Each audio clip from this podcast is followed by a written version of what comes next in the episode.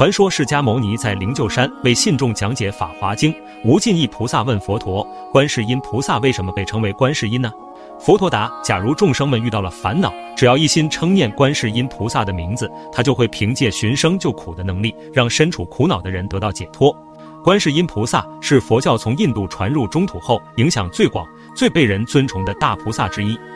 象征着慈悲和智慧，和阿弥陀佛、大势至菩萨一同称为西方三圣。”记载观世音菩萨故事的书籍多得数不清，尤其是《妙法莲华经》第七卷《观世音菩萨普门品》流传最广。普门品中记载，假如某人被大水冲走，只要一心念观世音菩萨，很快就能获救。他在民间有很高的声望，每当人遇到困难时，首先就会想到他的名字。几乎所有的地方都会有观世音菩萨的塑像。在古代社会，观音菩萨的香火是非常旺盛的。